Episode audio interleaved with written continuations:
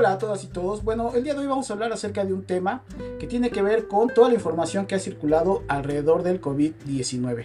Miren, hay algo muy importante. Eh, la mente es muy poderosa, la mente de los seres humanos es muy poderosa.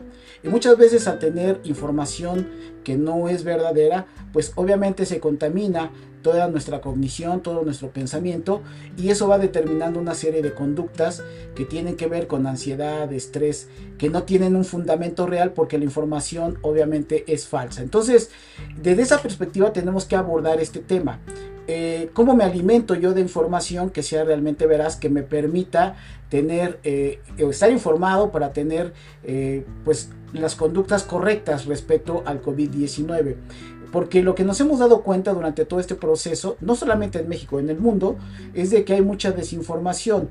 hay desde quienes han estado planteando que hay toda una conspiración mundial y que no existe el COVID-19, hasta el exceso de información respecto a la manera como si ya existen las vacunas y todo ello. Entonces, eh, fundamental, punto número uno que tenemos que considerar es que la información sí es verdadera, pero también la información es falsa. Por lo tanto, tenemos nosotros que verificar las fuentes de dónde proviene la información fundamental. Si yo inmediatamente lo que veo en un post, la publicación de una amistad o alguien me manda un WhatsApp con una, algún texto, tengo que checar cuál es la fuente.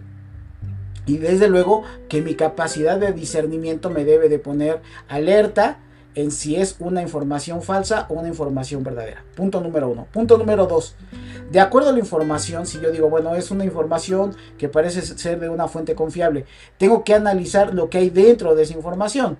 El hecho de que sea un medio de comunicación entre comillas conocido o entre comillas respetable, no necesariamente significa que sea verdad. Hemos encontrado, por ejemplo, en este país, en México, que eh, en algunos medios dieron por muerto a una persona eh, que estaba muy ligada a Carlos Slim y que finalmente no estaba muerta, es decir, estaba toda eh, viva y estaba hospitalizada. De ese tamaño estamos hablando, y no fue un medio, fueron varios medios que a partir que publicó un, medio esa información, de ahí se hizo una cadena de, esto. Y no ha pasado una vez, ha pasado en varias ocasiones. Entonces también tengo que estar alerta respecto a esto.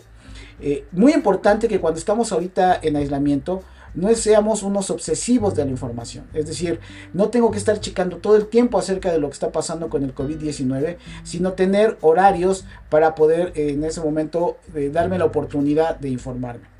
Hay una ventaja en México. Todos los días a las 7 de la noche el gobierno federal informa respecto a lo que está sucediendo con el COVID-19 y eso es a nivel federal. Aparte a nivel eh, de los estados también hay información específica de los gobernadores.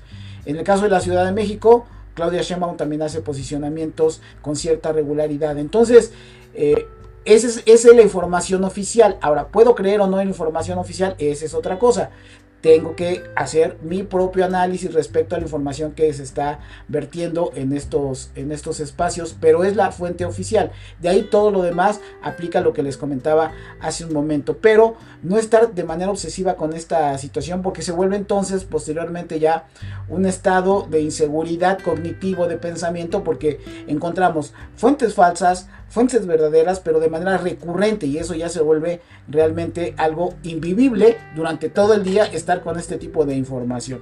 Por otro lado, tenemos nosotros que acostumbrarnos a que si tengo espacios específicos para poder checar eh, esta información, el resto del día o el resto de las horas, pues eh, me, me, despejo, despejo mi mente con otros temas. Hay muchísimos otros temas de los cuales se puede hablar.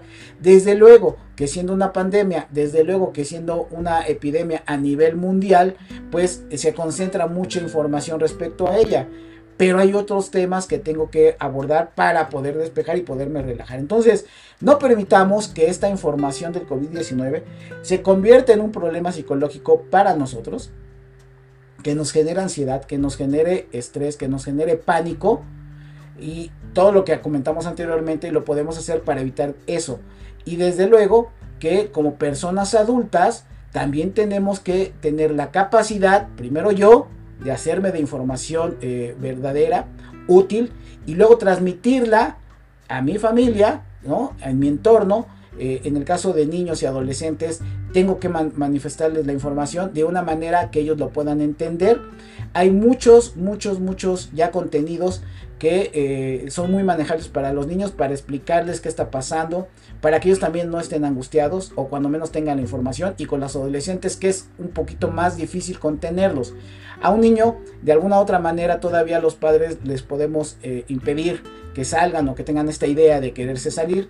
En el caso de los adolescentes es más difícil y de los adultos jóvenes, aunque vivan en casa todavía mucho más, porque empiezan con este discurso es que no existe el COVID y es que quiero salir, y es que quiero ir al antro, situaciones que incluso ni siquiera están abiertos estos centros de esparcimiento, pero empiezan con esta situación de querer ya eh, romper el aislamiento y tenemos que informarlos. Y para poderlos informar yo tengo que estar bien informado y transmitirle al resto de mi familia la situación es un tema que hay que hablarlo, ¿no?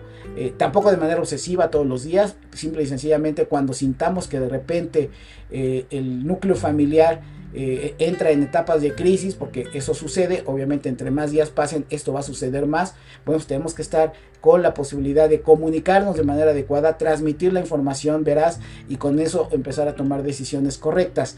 Así que, por favor, hay que informarse, informarse de, fuentes fidedignas, transmitir la información de manera confiable, no creer todo lo que se pone en Facebook, no creer todo lo que nos mandan por WhatsApp, no creer todo lo que hay en Twitter, sino que tengo que tener esa capacidad de discernimiento. Ojo con todo esto que estoy hablando, porque si no empezamos a tener una serie de comportamientos que no son beneficiosos de manera biológica, de manera física para, nuestro estado de salud y mucho menos a nivel psicológico, porque luego esto se traslada a tener problemas de insomnio, a tener problemas eh, que van más allá de lo que podamos controlar si no soy capaz de entender todo esto que sucede alrededor de la información. Así que bueno, pues ahí está eh, estos datos. Ya saben que si les gusta lo que aquí decimos, manita arriba, suscríbanse al canal, compártanos y nos vemos con otro tema del COVID-19 aquí en su canal BCIMS.